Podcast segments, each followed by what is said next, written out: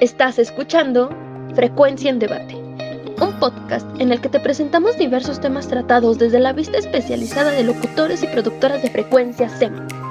No te pierdas ningún episodio con un tema nuevo y voces nuevas. Escúchanos cada martes a las 6 pm por frecuencia SEM. Hola, ¿qué tal? Bienvenidos un día más a Frecuencia en Debate. Este es su hermoso podcast donde ponemos pues a discutir ciertos puntos a sus expertos de frecuencia SEM. El día de hoy tenemos un tema bastante interesante y va mucho de la mano con lo que se celebró el día viernes, que fue el Día de la Tierra.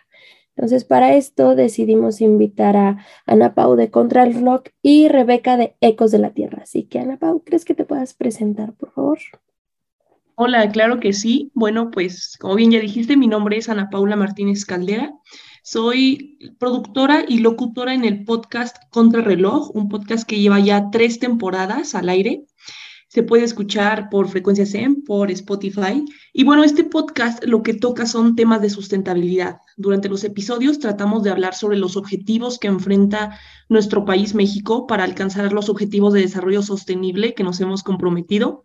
Y lo que más intentamos en este podcast es animar a nuestra comunidad y a nuestro público en general, a nuestra audiencia, a comenzar a formar parte de la solución, a tomar acción contra esta problemática tan grande que enfrentamos hoy en día.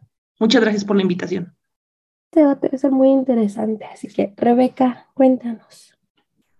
Hola, mucho gusto, soy Rebeca López y yo soy productora en el programa Ecos de la Tierra, que también pueden escuchar eh, por frecuencia SEM. Y mi podcast, bueno, mi producción va también por ese lado de, de la Tierra, obviamente, pero hablamos más bien de política y de ciencias experimentales y cómo estas dos áreas del conocimiento se unen para generar eh, pues soluciones para el cambio climático, ¿no?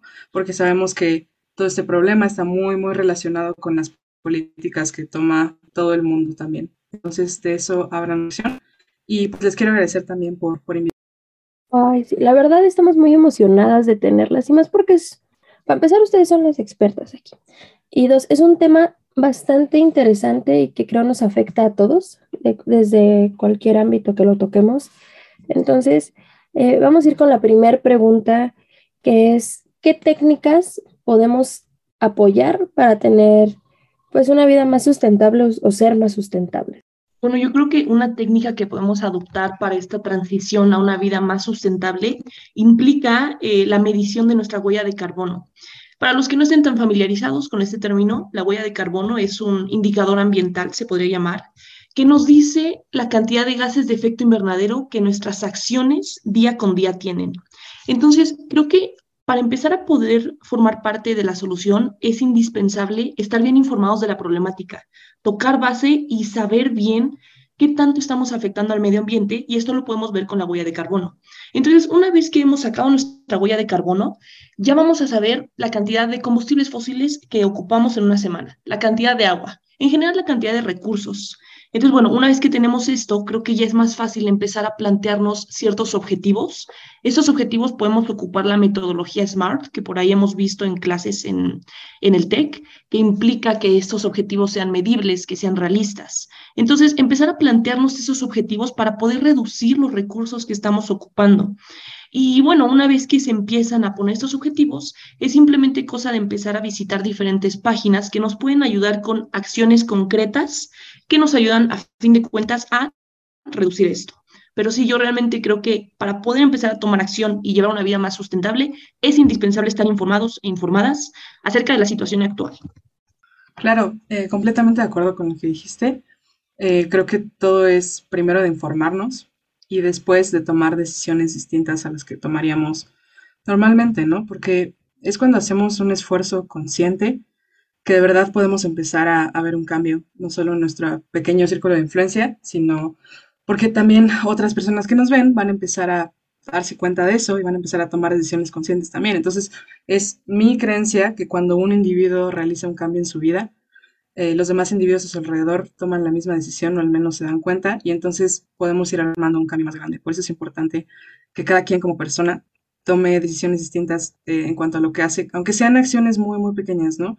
En nuestra producción nos gusta mucho decir que las acciones políticas en, en, particular son muy importantes para hacer un cambio en cuanto a lo climático, pero no solo lo político puede, puede hacer un cambio, también lo que hacemos cuando compramos, cuando compramos cosas, eh, ropa, cuando vamos al supermercado, todas estas cosas se van aumentando para formar eh, un cambio más grande después.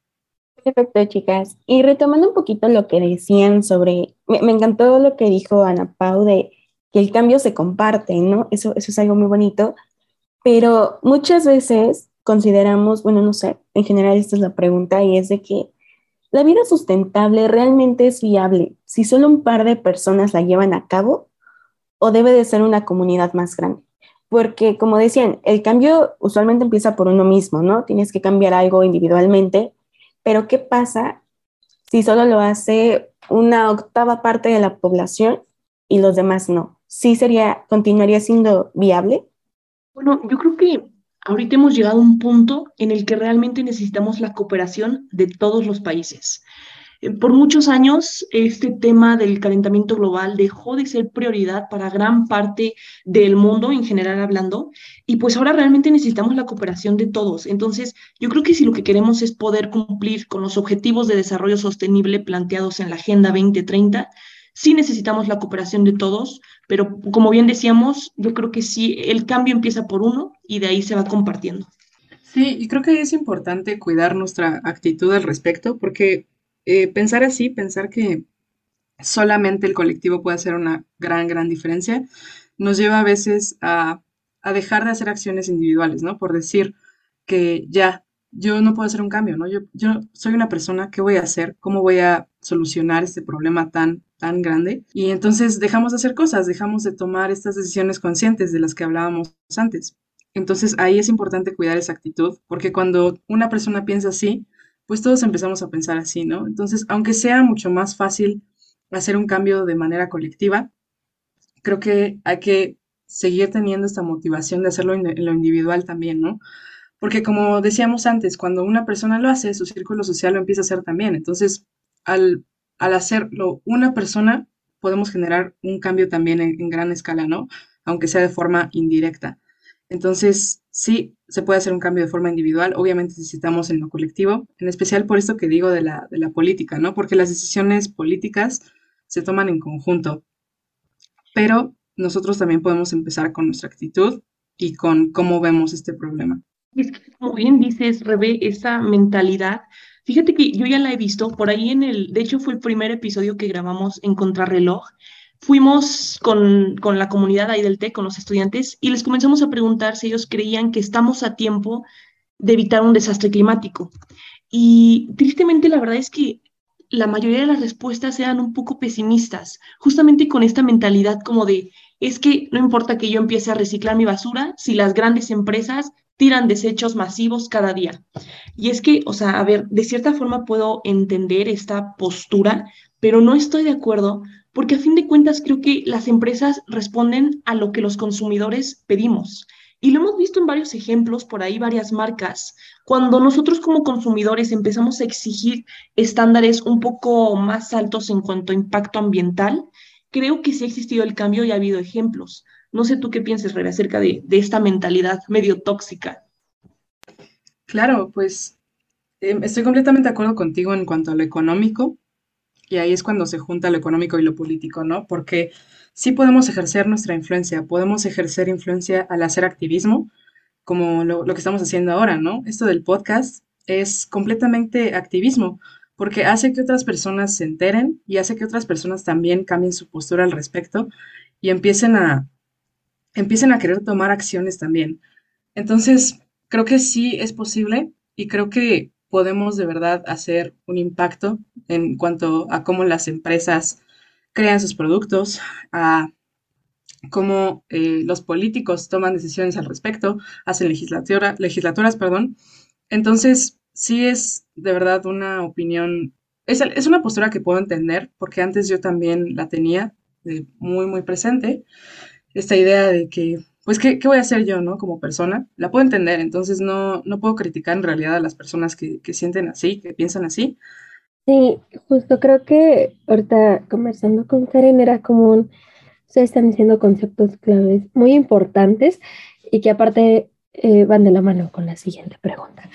Eh, ahorita ustedes mencionaban lo de las grandes empresas, lo de hacerlo individual, eh, todo esto, y creo que va, ahora sí que viene esta pregunta de si los productos que son, entre comillas, ecológicos, realmente ayudan al planeta o únicamente son una estrategia de marca. O sea, hablemos de el cepillo de bambú, de los termos, de los popotes de acero, de todo esto. O sea, realmente, realmente sí estamos ayudando o solo estamos haciendo que ahora produzcan otro tipo de productos. Pues pienso que es importante informarnos para saber eso, porque va a depender mucho de, cada producto.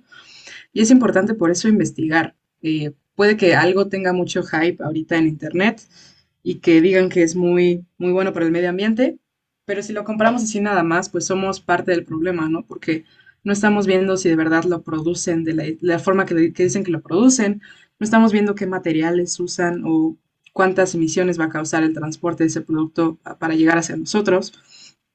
Y necesitamos, pues, revisar todas estas cosas, ¿no? Es algo, un trabajo que a lo mejor nos parece tedioso porque no estamos acostumbrados a hacerlo, ¿no? Cuando compramos algo, no, no nos podemos a revisar las etiquetas, no nos podemos a revisar la página web a lo mejor de la empresa para ver qué tan cierto es lo que, lo que dicen, pero es una, una tarea que nos tenemos que empezar a dar, ¿no? Y es un hábito.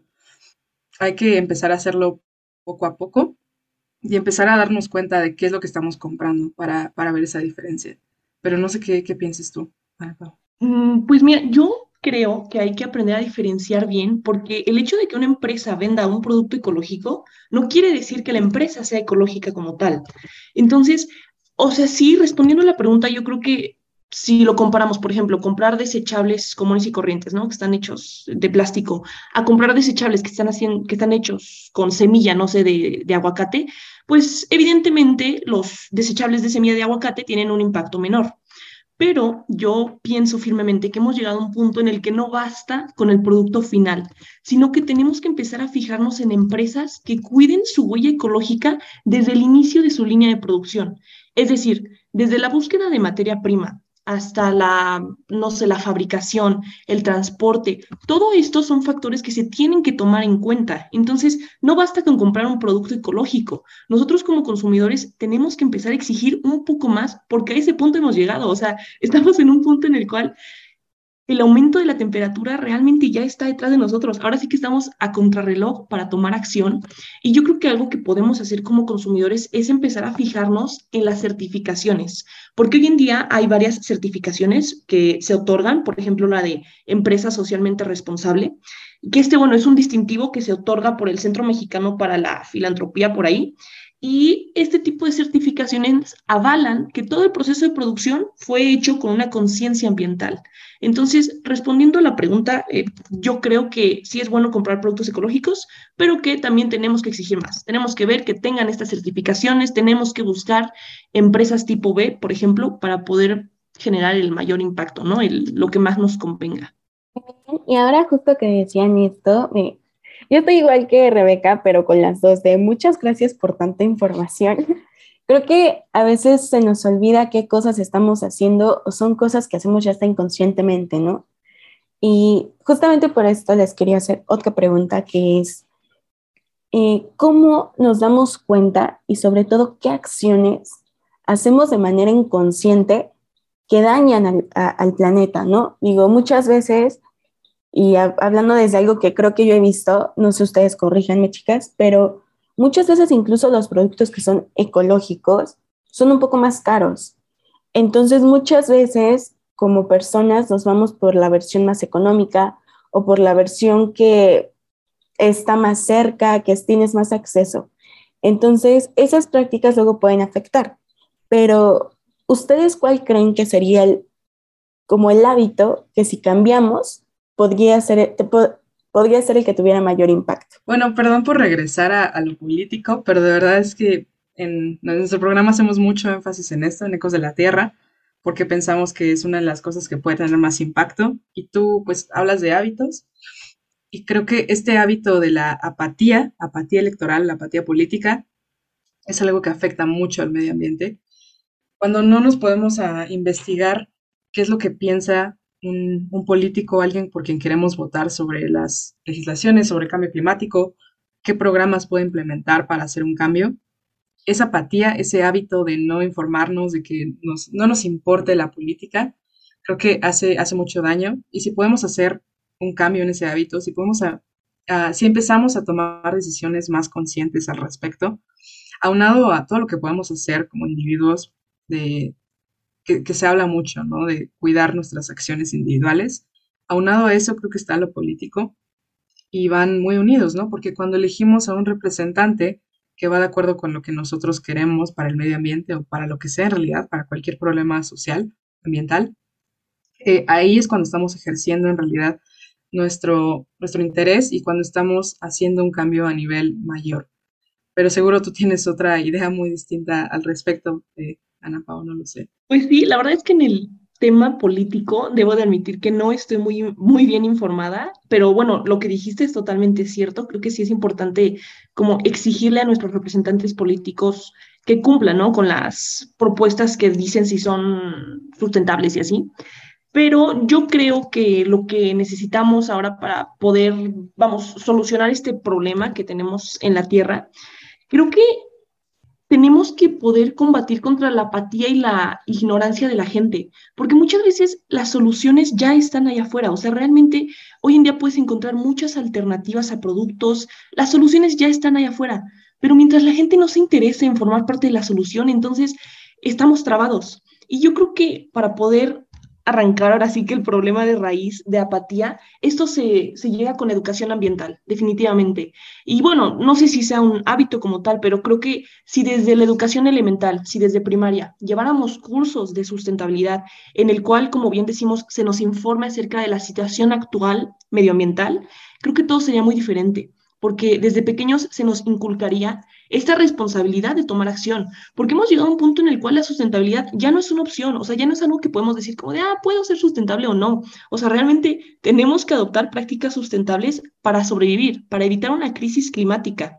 Entonces, creo que la educación ambiental ahora sí que forma una pieza fundamental en la lucha contra el cambio climático y debería de ser instruida desde mucho antes. No sé ustedes, no sé, Rebeca, si tú alguna vez en primaria ¿Llevaste algún curso de sustentabilidad por ahí? No, para nada. No creo que nadie aquí en México haya llevado un curso de sustentabilidad en la primaria. Justo ustedes ahorita mencionaban eh, esta parte de, la apatía, de esta, Ana Pau dijo, comenté este documento a las personas y, y no sé qué. Este, ahora, justo esta parte de cómo involucramos a personas eh, que sean como técnicamente nuevas en este, en este ámbito, que tienen una visión tan negativa, que, se niegan a aceptar que hay que empezar con, a cambiar nuestros hábitos de vida y todo esto. Es algo que yo he visto mucho, debo de decir, más que nada en, en adultos, en personas ya mayores, porque tristemente creo que a ellos ya no les importa porque no van a sufrir las consecuencias. O sea, las consecuencias realmente las vamos a sufrir nosotros, nuestra generación.